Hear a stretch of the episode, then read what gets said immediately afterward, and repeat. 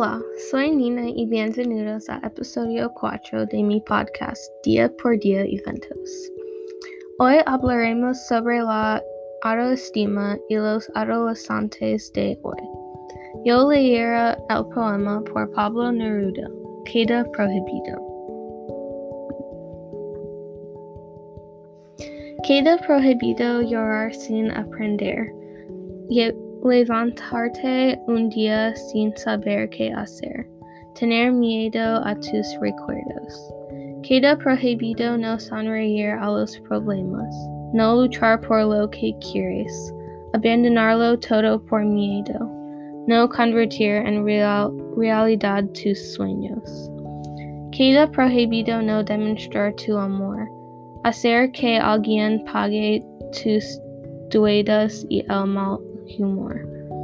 Queda prohibido dejar a tus amigos, no intentar comprender lo que vivieron juntos, llamarles solo cuando los necesitas.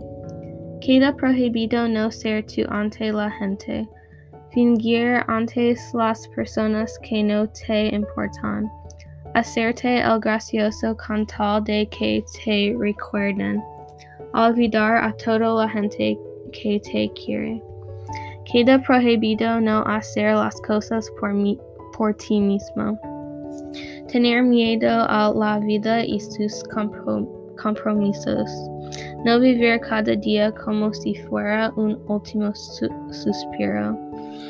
Queda prohibido echar a alguien de menos sin alegrarte, olvidar sus ojos, su risa, todo porque sus caminos han dejado de abrazarse. Olvidar su pasado y pagarlo con su presente. Queda prohibido no intentar comprender a las personas, pensar que sus vidas valen más que la tuya, no saber que cada uno tiene su camino y su dicha.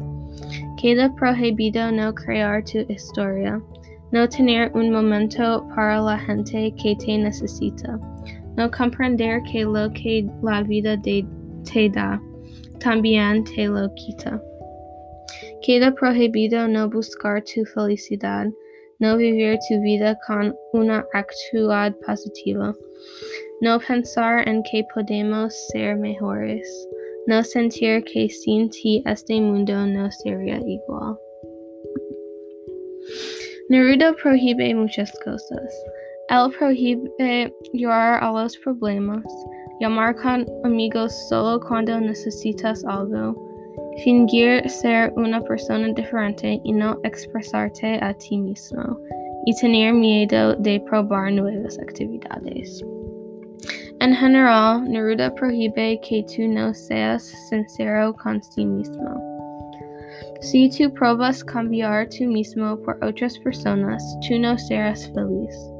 Te sentirás como algo es perdido. En 2021, la autoestima de los adolescentes está en riesgo. Por esa razón, yo declaro prohibido compartir a personas en el Internet. Declaro prohibido privarse a ti mismo de la comida para el adelgazar. Declaro prohibido creer de ti mismo a menos de otras personas. Finalmente, yo declaro prohibido excluir a otras personas solo por sus diferencias. Yo espero que este episodio ayude a todas las personas a encontrar ellos mismos. Gracias por escuchar otro episodio de Día por Día Eventos. Ojalá que les vaya bien a todos. Hasta el próximo episodio.